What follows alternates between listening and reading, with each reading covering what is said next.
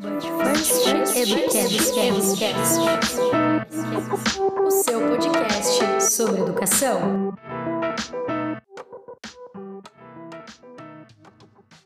Fala galera, bem-vindo ao sétimo episódio do nosso podcast But First Educast. Eu sou Lívia Lopes, educadora por vocação hereditária e apaixonadíssima pela educação. Que tal vir comigo em um tema muito em alta e que nunca esteve tão em evidência como o educador na quarentena? Vamos mergulhar juntos nesse campo sobre como os educadores estão sobrevivendo nessa quarentena, abordando e expondo também questões relacionadas ao ensino e, por que não, à saúde deles. Então aumente o som, sente-se confortável e venha comigo nessa incrível jornada. Dia 24 de março de 2020. O atual governador de São Paulo, João Dória, decretou quarentena em todo o estado. Na época, foi anunciado que para reduzir a contaminação e a disseminação do vírus, todo o estado de São Paulo ficaria de quarentena. Esses 15 dias, em um piscar de olhos, logo se transformariam em quatro meses. E de repente, todos os educadores de vários estados e municípios do Brasil estavam impossibilitados de continuar exercendo a sua profissão presencialmente. As escolas, até então tão cheias de vida, barulho, movimentação, sinal, gritaria, euforia, felicidade e, acima de tudo, contato físico se tornaria apenas em espaços vazios, silenciosos e ausentes de seus frequentadores diários, funcionários, corpo discente e corpo docente. E do dia para a noite, milhares de educadores tiveram que buscar em ferramentas que nunca haviam trabalhado ou até mesmo visto para dar continuidade com o cumprimento do ano letivo de 2020. Uma verdadeira reviravolta na educação básica.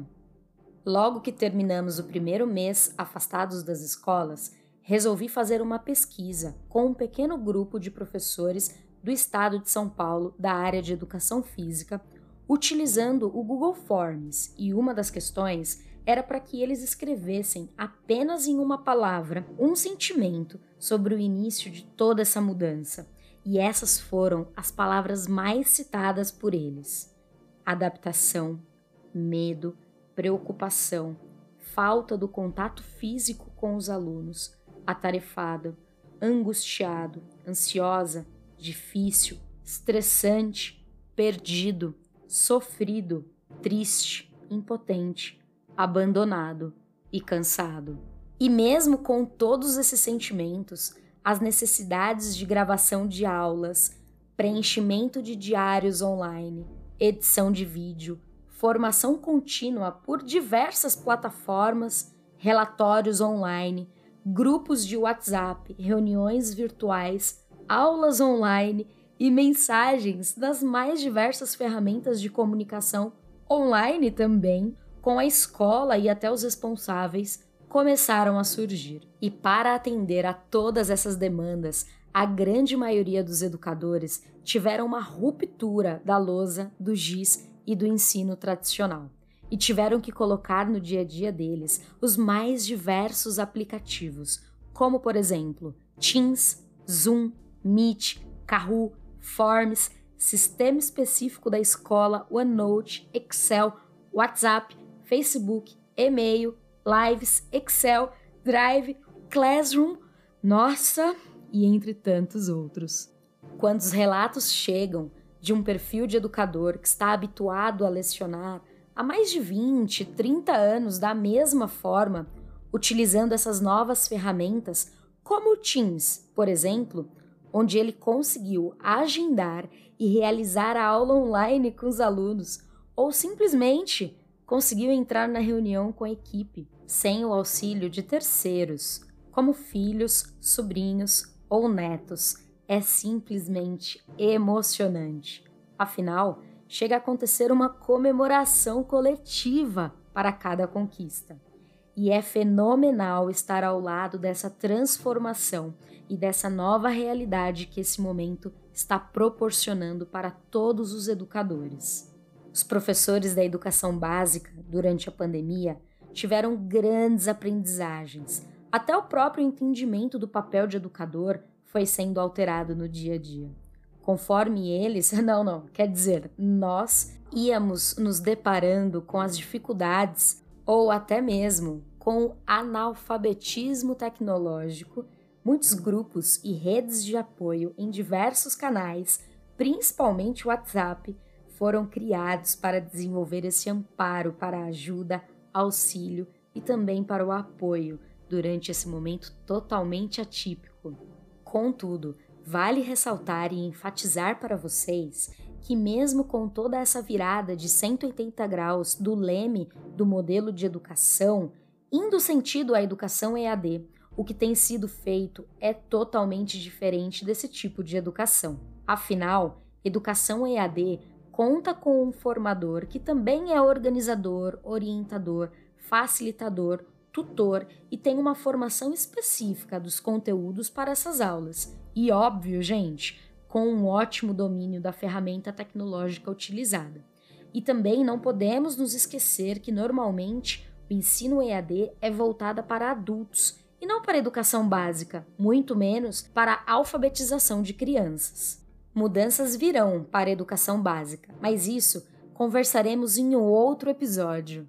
E nesse momento, muitas pessoas da sociedade, incluindo os responsáveis pelo educando, nunca tinham visto tão de perto os desafios que a educação carrega.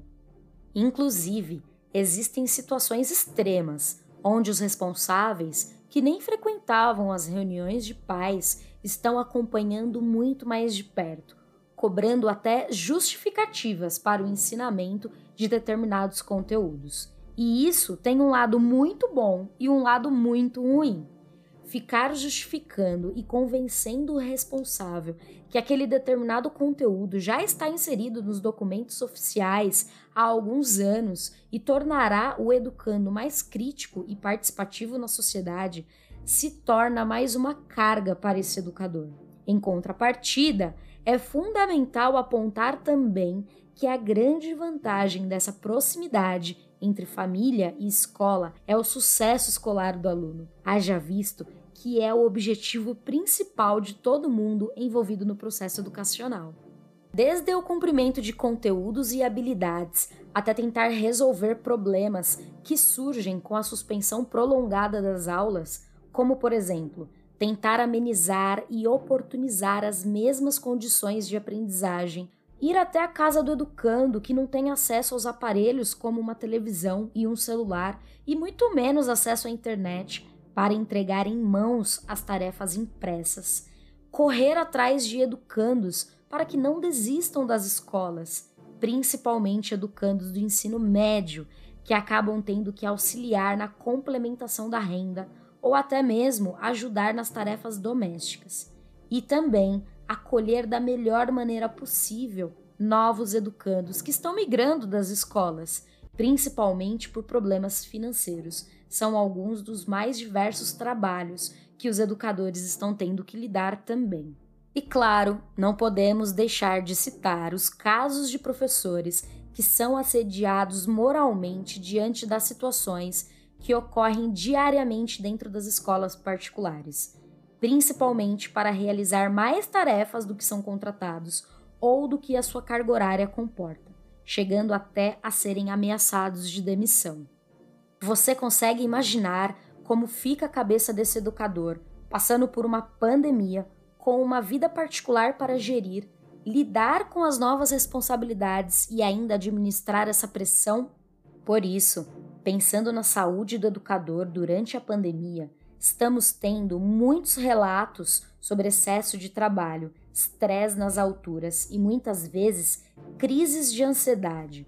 Efeitos desses desdobramentos com muitos afazeres e com uma quantidade de horas trabalhadas além do normal, para atender às expectativas da unidade escolar, dos responsáveis e até dos educandos.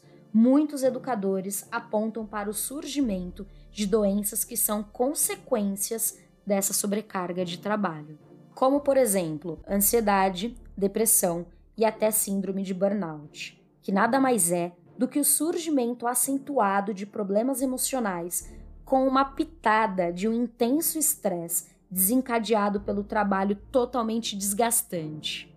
Ou seja, é um esgotamento profissional. Com isso, muitos educadores, potencializado, claro, pelo medo de um possível retorno, estão trabalhando dentro dos limites psicológicos e emocionais e alguns até cogitando afastamento psiquiátrico para não retornarem ao ensino presencial. Para amenizar e aliviar esses sentimentos e angústias, fica aqui algumas dicas para lidar melhor com esses problemas, sugerido pela revista Brasil Escola. Manter uma rotina, compartilhar as dificuldades e aprendizagens também com os colegas de trabalho, criar um tempo de descanso, continuar conectado com as pessoas que ama, praticar atividade física, mesmo que dentro de casa, realizar diferentes técnicas de relaxamento e, por último, mas não menos importante, procurar ajuda especializada para conseguir lidar com todas essas mudanças e situações. Você, educador, anote essas dicas incríveis aí, viu? Nesse episódio, a nossa indicação não será de um filme, de um texto ou um site ou até de qualquer outro referencial. Será um conselho super incrível para você, principalmente você que não está na área da educação. Sempre que você encontrar um educador por aí, faça um elogio. E você anote essa dica sensacional aí, viu? É de graça, fácil, rápido e você pode transformar o dia daquele educador especial. Os episódios são realizados através de um estudo bibliográfico, trazendo de uma forma simples e eficiente o conteúdo acadêmico para dentro do ambiente escolar e para os curiosos. Caso queira ter acesso à nossa referência bibliográfica, entre em contato com butfirsteducation@gmail.com. Um agradecimento especial para o grupo de WhatsApp dos professores de educação física do estado de São Paulo, que, mesmo de longe, estão segurando mais do que nunca as mãos uns dos outros. Eu sou Lívia Lopes, responsável pelo estudo, roteiro e edição do programa. Siga But First Educast nas redes sociais e no seu agregador de podcast de sua preferência, para debatermos juntos temas sobre educação, proporcionando uma imersão de reflexão quinzenalmente. Ouça, compartilhe e transforme-se com But First Educast. Um grande abraço, até breve!